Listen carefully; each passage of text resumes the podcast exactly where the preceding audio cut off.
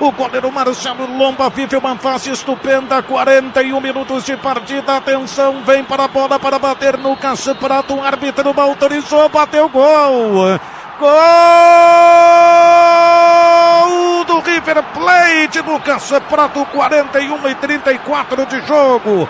Bola de um lado, goleiro do outro, num chute a meia altura e o River desconta. Dois para o Inter, um para o River Plate, Salzano. Contra time grande e de tradição não dá para brincar nunca. A cobrança de pênalti do Prato muito bem executada. Goleiro de um lado, bola de outro. A bola foi morrendo no canto esquerdo de Marcelo Lomba. Desconta o River aqui no Beira Rio. Lucas Prato, nome do gol. Inter 2, River 1, Claudião. O River se aproveitou de uma certa ingenuidade do Internacional, porque havia um lance de dúvida de penalidade, que se o árbitro se tivesse, o VAR teria marcado.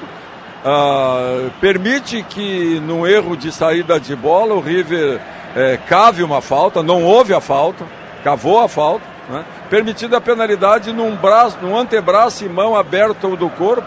Como já estava pressionado, o árbitro sinalizou e agora o Internacional tem que ter o cuidado de não permitir que o River continue controlando o jogo. O Inter vencia por 2 a 0, mas o controle ainda era do River, porque o Inter está com os nervos da flor da pele, sem conseguir ter a tranquilidade de jogar o seu futebol, Daniel. Paulo Pires, o destaque do gol do River. Primeiro gol sofrido pelo Inter na Libertadores, o Inter segue precisando de um empate na próxima terça contra o Palestino para passar de fase.